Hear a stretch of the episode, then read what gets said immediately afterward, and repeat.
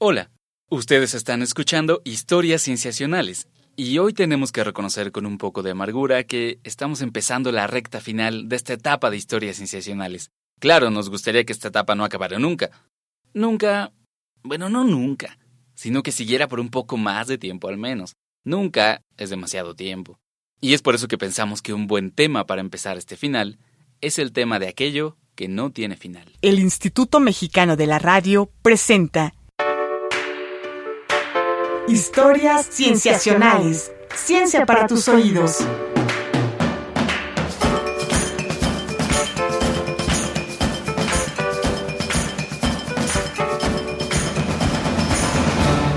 Bienvenidos a Historias Cienciacionales. Mi nombre es Víctor Hernández y hoy hablaremos de un tema que puede parecer muy lejano, vago, inservible, demasiado abstracto, pero esperamos al final convencerlos de que realmente es un tema cercano preciso y que está detrás de mucho de lo que nos rodea. Para hablar de este tema, estamos en cabina con Manuel Laramari, matemático y amigo de historias sensacionales. ¿Qué tal, Manu? ¿Cómo estás? Bien, bien. Eh, pues bien. Qué bueno, me alegra, me alegra. Platícanos un poquito de ti, Manu. Pues yo soy matemático, estudié en la Facultad de Ciencias, luego me fui a... Manu tiene una maestría en matemáticas estudiando un campo llamado la teoría de conjuntos. Y eso es lo que me trae aquí, eh, para explicar algo que estudia esta área que es algo que nos interesa mucho. Y nos interesa porque es un concepto que es derivado, se puede decir, del razonamiento humano, que nos hace cambiar la forma en que podemos entender muchas cosas, ¿no? Nos hace replantearnos mucho de lo que pensamos y creemos. Pues sí, sí, es, es un concepto que llevó bastante tiempo desarrollarse, tiene toda una historia. A lo mejor narramos un poquito de ella aquí, y que hoy resulta indispensable para hacer ciertos procesos en la ciencia, para desarrollar ciertos modelos científicos. Y bueno, pues conviene decir de qué se trata, ¿verdad? conviene decir se trata del infinito.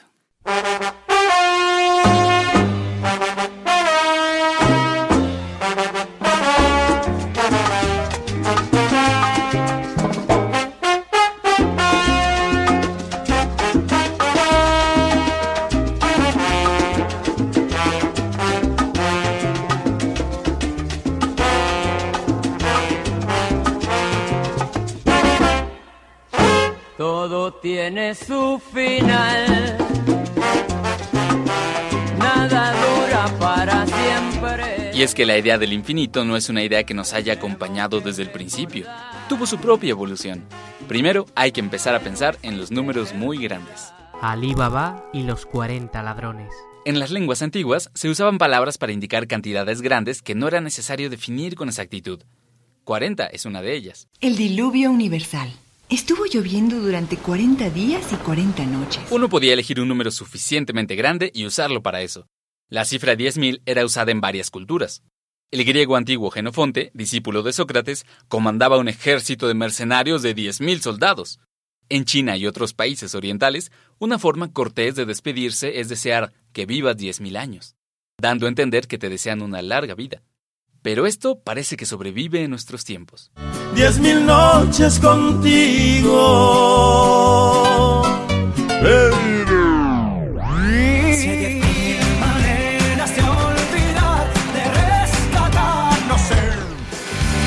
Si mil excusas más y tú me vas a regalar solo el rencor. Ya no sé si he vivido diez mil días o un día diez mil veces.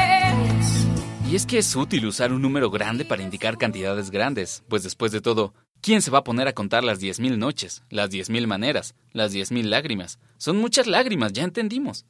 Decir 10.000 de algo es igual a decir un chorro de algo, un montón, un chico de algo. Es mucho, basta con decir eso. Pero ¿qué tanto es mucho? Con esto empezamos nuestro viaje hacia el infinito. Y todo comienza con la idea de que siempre puedes agregar un poco más a algo que ya parece ser mucho. Por ejemplo, si ustedes imaginan cualquier número, por ejemplo 10.000. Por ejemplo 10.000. Nosotros sin problemas podemos aumentar uno, ¿no? Y pensar en 10.001. Y de ahí podemos eh, llegar al 10.002. Y eso es un proceso infinito, que nunca acaba. Pues inicialmente este concepto se entendía como algo que podía ser un poquito más grande cada vez le llamamos el infinito potencial. Con eso nos referimos a que a algo a lo que siempre le podemos aumentar un poquito más. Porque esta no es una idea completamente ajena a nosotros, hasta se podría decir que la usamos desde niños. ¿Qué es esto que hacen los niños, no? Así que siempre dicen, siempre uno más que tú. Y entonces los niños, eh, yo me acuerdo, ajá, eh, yo de niño decía hasta el infinito. Pero la misma idea, si nos comprometemos con ella, nos puede llevar a lugares insospechados. Esta noción pues, se puede extender a muchas cosas. Si el universo fuera infinito, nosotros siempre podríamos viajar un poco más.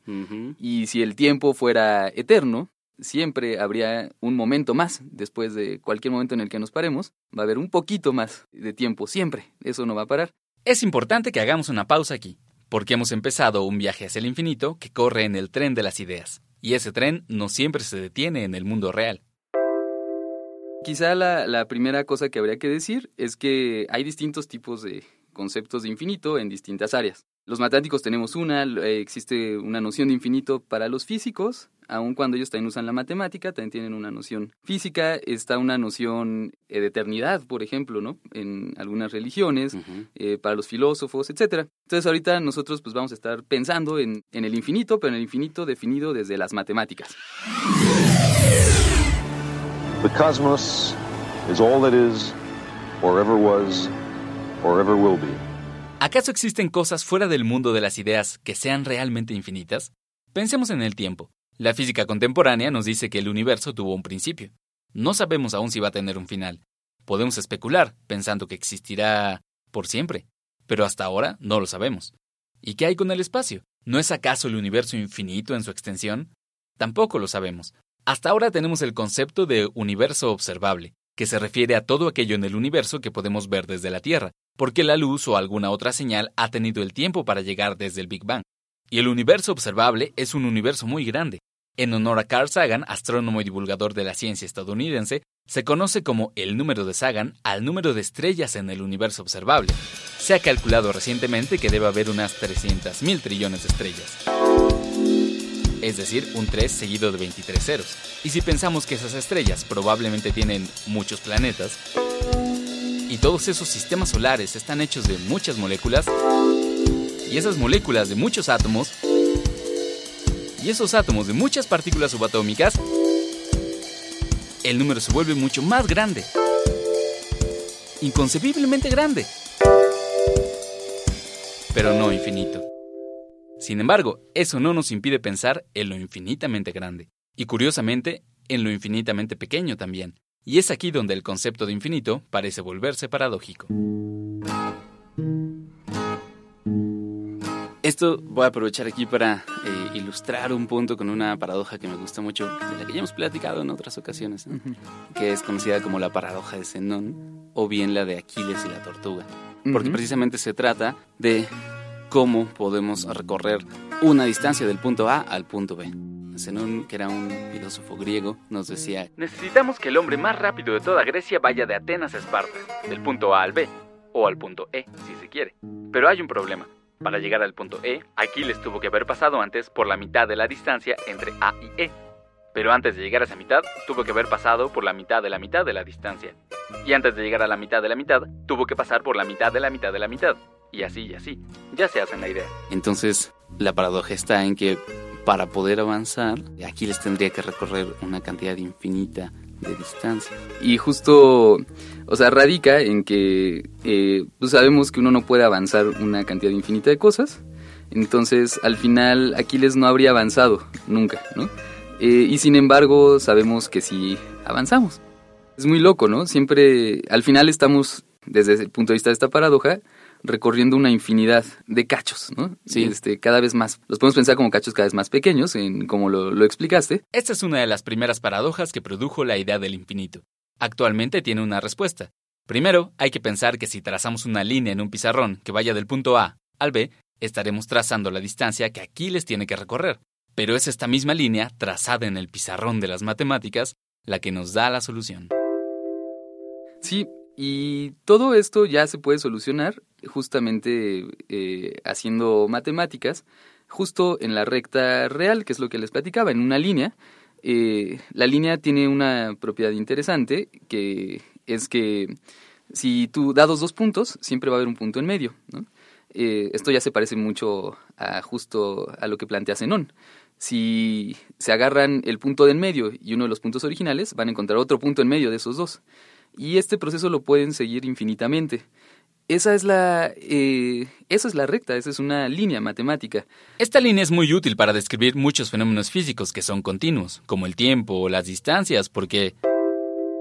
Cuando estamos pensando en continuidad, eh, estamos pensando en el infinito. ¿Qué quiere decir la continuidad? Pues eh, al menos tenemos la impresión de que vivimos de, de, forma continua. Es decir, entre un momento de nuestra vida y otro momento de nuestra vida, en medio hubo un momento de nuestra vida. No hubo un vacío, nunca. ¿no? Entonces, entre el primer momento y el momento que está en medio del otro, también hay un momento. Eh, y otra vez estamos llegando a Zenón, ¿no? eh, una vez más. Es decir, ustedes tomen, consideren un instante y luego otro instante de su vida y en medio tiene que haber un instante. Así es como, así es como entendemos el mundo. Y podría ser solo una impresión, la forma en la que nuestro cerebro le da sentido al mundo. ¿Quién sabe si sea cierto? eh, porque, por ejemplo, en el cine hay creo que 24 imágenes por segundo, una onda así. Nuestra mente las convierte en un continuo. Y, y nuestra mente las convierte en algo continuo, ¿no? Pero nosotros al menos entendemos el mundo en nuestro cerebro, en nuestra cabeza, eh, como algo continuo. Uh -huh. Y entonces necesitamos de la recta real para comprender el mundo sí. y la recta real es infinita. Vamos a un corte y regresamos.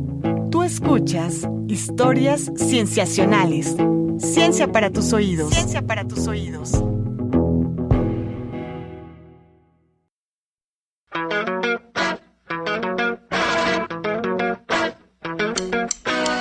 Estamos de regreso en Historias Cienciacionales. Ciencia para tus oídos. Ciencia para tus oídos.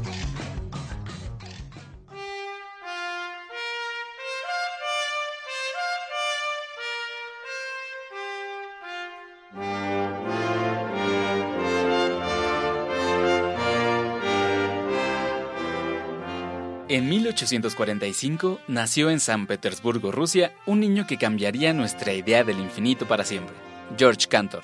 Para cuando su familia se mudó a Alemania, era un violinista extraordinario, pero sus habilidades matemáticas eran incluso más notables. A los 22 años, se graduó de la Universidad de Berlín y se marchó a instalarse en la Universidad de Halle. Y durante los siguientes años, antes de cumplir los 40, Cantor publicó varios de los trabajos más importantes para fundar un nuevo campo, la teoría de conjuntos. Muchos matemáticos lo criticaron duramente por una idea fundamental que propuso, el infinito como un objeto.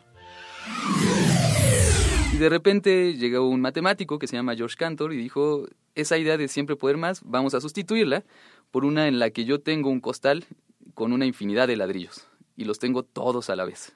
Esto sería como una bolsa de gato Félix. No existe en la vida real, pero podemos imaginarla. Vamos a dar por hecho que tengo este costal, ahí está la infinidad, y vamos a ver cómo se comporta esa infinidad.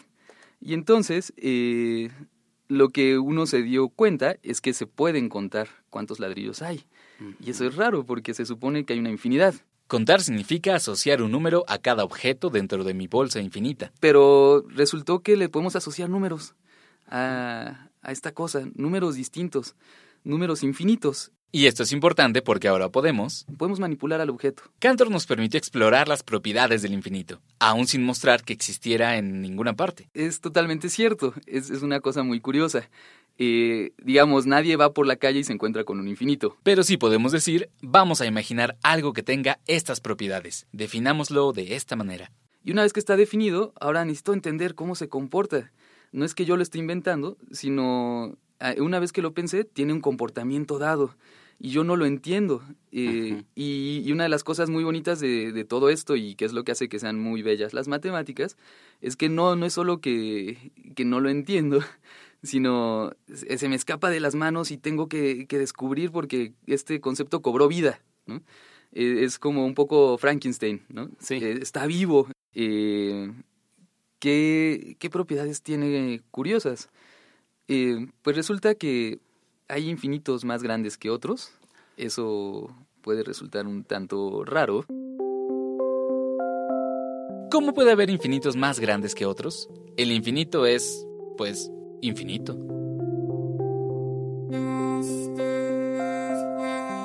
Eso puede resultar un tanto raro, eh, pero se puede demostrar muy formalmente que hay más puntos en una línea que eh, números naturales, los que les describí, el 0, 1, 2, 3.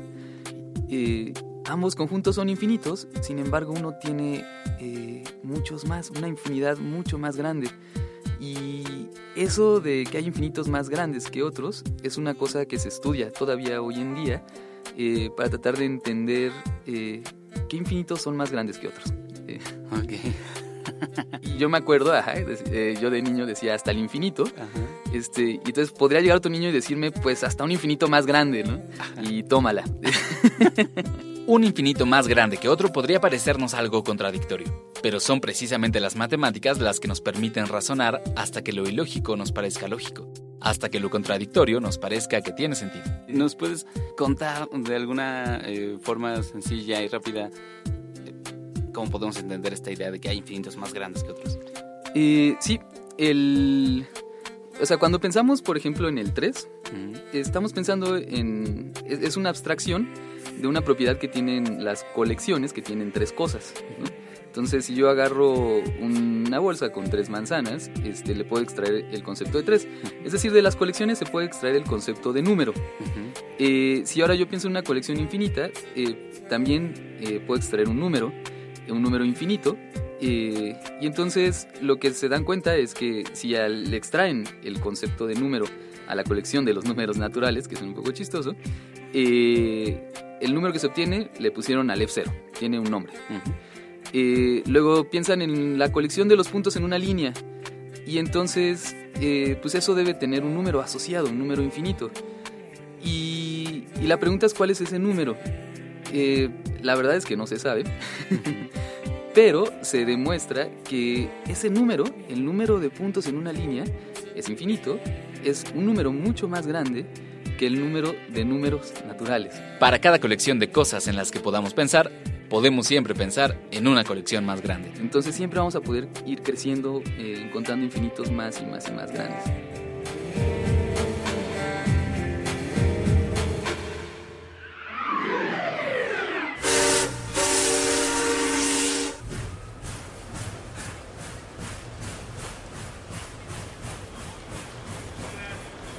Eh, disculpe, ¿sabe de un lugar donde pasar la noche? Claro que sí, en el Hotel Hilbert. Eh, gracias. Pero no encontrará lugar ahí, está lleno. Pero no me acaba de decir que puedo pasar la noche ahí. Sí, hay espacio, pero está lleno. Eh, perdón, eh, no entiendo. Pregunte en la recepción. Es una pregunta que ya te he hecho, pero esto nos lleva a la famosa historia del Hotel de Hilbert. Sí, sí, es eh, curioso, la podemos narrar. Este- Podemos, bueno, podemos contarla primero acerca de qué se trata, ¿no? Sí. Digamos, quién fue Hilbert y por qué puso un hotel. Ok. Hilbert eh, fue un matemático que hizo un trabajo importantísimo a principios del siglo XX. Estableció, es, es tan importante que estableció una serie de preguntas eh, y dijo, si se responden estas preguntas, ya se tiene, o sea, la humanidad ya resolvió todos los problemas. Todas eran de índole matemático, tiene mucho que ver con esos problemas iniciales. Entonces, digamos que fue un visionario. este, vio cuáles eran las preguntas relevantes, eh, digamos, para nuestra civilización Y ojo. de, de esa magnitud. Algún escritor más adelante creó este cuentito y decidió eh, pues ponerle el Hotel de Hilbert en honor a Hilbert. Eh, y pues es, es relevante, es un nombre relevante en las matemáticas, Hilbert. Entonces creo que pues eh, paso a contarte un poquito de qué trata. Bien, entonces El- un hotel. Es, es un hotel eh, con una característica importante. Eh, hola, ¿tiene cuartos? Sí, claro. Hay un número infinito de cuartos. ¡Qué bueno! Pero todos están llenos. Eh, ¿De verdad? ¿Cómo? Sí, hay una infinidad de huéspedes alojados actualmente. Es que es Día de Muertos. Pero, eh, ¿de casualidad no puede encontrarme un cuartecito vacío? No, todo lleno. Mire, soy matemático. No, no quiero comprar nada, gracias. Eh, no, no, no. Más bien es que puedo solucionar su problema. Bueno, estrictamente no es mi problema. Eh, bueno, pero lo reflexiona un ratito. Dice, ah, espérense, tengo una solución. Creo que podemos liberar un cuarto para mí. Y, sin que, y de manera que todo mundo siga teniendo cuarto. Entonces, eh, pues ¿por qué no le dices al que está en el cuarto 1 que se pase al cuarto 2? Y al que está en el cuarto 2 que se pase al cuarto 3. Y el que está en el cuarto 3 que se pase al cuarto 4. Y ya entendemos cómo funciona. Ah, ya veo. Con que quiere mover a una infinidad de huéspedes al cuarto de al lado. No quiero ni pensar en la cantidad de toallas que nos robarán hoy. Pero en fin, parece una solución sensata. Estimados huéspedes, se les solicita de la manera más atenta que cada uno se mueva al cuarto de al lado, el que tiene de número una unidad mayor que el suyo.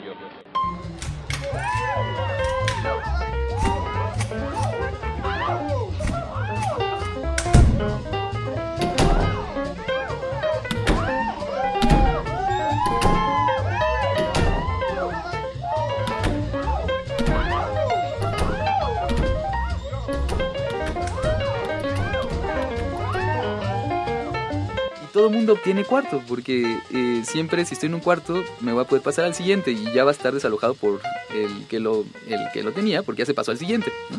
Claro, na- ninguno se va a encontrar con que está en el último cuarto. Exacto, porque no existe el último cuarto. Entonces, esto quiere decir que tenía una infinidad de personas, le agregué una más y me quedé teniendo la misma infinidad. Listo, señor, su habitación está lista. Es la número uno. Ah, muchas gracias. El desayuno es a las 7, es un buffet infinito. Uh. Hola, Buenos días, señor. ¿Qué puedo hacer por usted? eh, van a llegar algunos amigos matemáticos a la ciudad por un congreso, eh, pero no tienen reservación. ¿Cree que puedan hacerles un espacio como a mí? Eso depende, señor. ¿De qué? ¿De cuántos son? Ah, vaya, esa es la cuestión. Es un grupo grande. ¿Qué tan grande? ¿Muchos? 100. No hay problema. Movemos a todos 100 cuartos al lado. Eh, no, eh, no, son 100. ¿Mil? ¿Hay forma de meter a mil?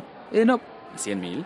eh, tampoco. ¿Un millón? ¿Un billón? ¿Diez mil billones de trillones? Hay forma de alojarlos a todos, moviendo a todos los huéspedes 10 mil billones de trillones de cuartos al lado. Eh, pues son un poquito más. ¿Cuántos? Una infinidad de matemáticos.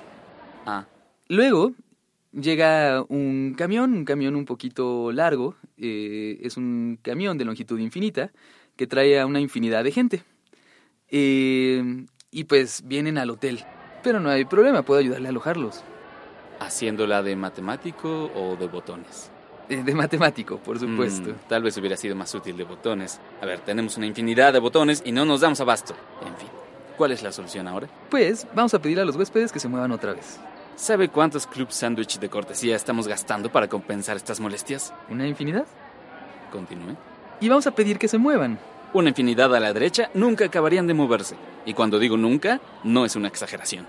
Es verdad, no podemos pedirles eso, pero sí que se muevan a uno de los dos infinitos que hay en los números de los cuartos. Continúe. Vamos a pedirle que cada uno tome su número y lo multiplique por 2. Y así tendremos que el huésped de la 1 va a moverse a la 2, el de la 2 a la 4, el de la 3 a la 6 y etc. Una solución sensata. Ellos quedarán alojados en el infinito de los números pares, mientras que mis colegas en el infinito de los números impares. Extraordinaria solución, señor, extraordinaria. Pues hay una infinidad de números pares, cada quien va a obtener un cuarto, y van a dejar libres los cuartos 1, 3, 5, 7, 9, 11, eh, 13, así hasta el infinito. Los números Los números impares. Exacto. Y entonces, pues vamos a poder meter a esa infinidad de gente en el hotel. Eso quiere decir, tenía una infinidad y agregué una infinidad, sumé una infinidad, una infinidad más otra, y me quedé exactamente igual, con la misma cantidad de cuartos llenos. Sí, y creo que entonces ya vamos a poder alojar a los colegas de mi otro congreso. Este va a ser internacional y va a llegar pasado mañana. Podemos recibirlo, sí, podemos recibir a una infinidad de huéspedes. Vienen en camión. Sí. En camiones. Ok. De hecho, en camiones que les cabe una infinidad de personas. Mm, ya veo. ¿Y cuántos camiones vienen? Eh, pues una infinidad. Diablos. Y entonces llega ahora una infinidad de camiones, todos de una longitud infinita. Ajá. Y, y entonces, pues ahora sí, el, el dueño de hotel dice, ya, eh, esto es un exceso, este, ya se están pasando, eh, pues váyanse, ¿no? el hotel está lleno. Y, y de nuevo hay un brillante por ahí que dice, no, la verdad podemos reacomodar a todo mundo de manera que quepamos de la infinidad de personas que hay en esta infinidad de camiones, ¿no? Eh, y se puede, la descripción matemática es ligeramente más compleja, entonces eh, no la hagamos aquí, pero eh, se puede. Pues es, es una historia interesante. eh, de la que se pueden deducir muchas cosas, pero una de ellas es que les he estado platicando de sumas entre infinitos, multiplicaciones, y lo cierto es que como trabajamos a los infinitos como números, los podemos sumar, multiplicar y en ocasiones no va a suceder eso. Eh, pero podemos hacer unas sumas infinitas y empezar a obtener infinitos muy grandes y multiplicarlos entre sí y hacer exponenciación y entonces tenemos una aritmética de infinitos. Actualmente somos capaces de trabajar con el infinito y seguir explorando sus posibilidades, pero no solo teóricas, sino también en nuestra vida. Hermano, si quisieras que la gente que nos esté escuchando se quedara con una idea acerca del infinito, ¿qué preferirías que que fuera ese mensaje? Pues eh, muchas de las cosas que, que, hemos hecho hoy en día, por ejemplo, los eh, viajes espaciales, eh, muchísimas cosas, ¿no? El desarrollo de máquinas, los coches, ajá. todo eso depende de, de, descripciones físicas de la, de la realidad en la que habitamos. Y todas esas descripciones se hacen, en su mayoría, en, un contexto en el que el infinito está presente y se requiere de que esté presente. Al final, en casi todas las descripciones que tenemos está de fondo el infinito, aunque nosotros no lo veamos por ahí, ¿no? Eh, caminando. Entonces, es, es, es, interesante que un concepto tan padre eh, podría parecer ajeno y sin embargo está muy oculto en, en, todo, en muchas cosas que utilizamos hoy en día, ¿no? Para desarrollarlas fue necesario recurrir a ese concepto. Tuvimos que, encontrar el infinito. Ajá, exacto. Eh, entonces, pues ya. Eh. ok, ok. Muchísimas gracias, Manu, Manuel Lara Mari, por haber estado con nosotros. No, muchas gracias a ti, Vic. Este, está, bueno, ojalá les guste a la gente, ¿no? De saber un poquito Yo de creo estas que cosas. Sí. Yo creo que sí. Y como decía uno de tus cantantes favoritos, gracias. Ah, no, no decía eso. bueno, gracias infinitas. Pero decía gracias totales. De nada infinitas, Vic. Muy bien. Esto ha sido todo en este episodio de Historias Cienciacionales. Agradecemos mucho a Manuel Lara Mari por haber estado con nosotros. Si ustedes tienen dudas, preguntas, comentarios, sugerencias, pueden enviárnoslas a nuestras redes sociales, en Facebook, Tumblr y WordPress como Historias Cienciacionales, en Twitter como arroba cienciacionales y en correo como historiascienciacionales arroba gmail.com. Participaron en la realización de este programa Marcela Montiel en producción y edición, Carolina Durán en diseño de audio y edición, Roberto Portillo en grabación y edición y Manuel Compatitla en los controles técnicos. Les agradecemos infinitamente. Nos vemos la siguiente semana en un episodio más de la recta final de Historias Cienciacionales. El Instituto Mexicano de la Radio presentó Historias Cienciacionales. Ciencia para tus oídos.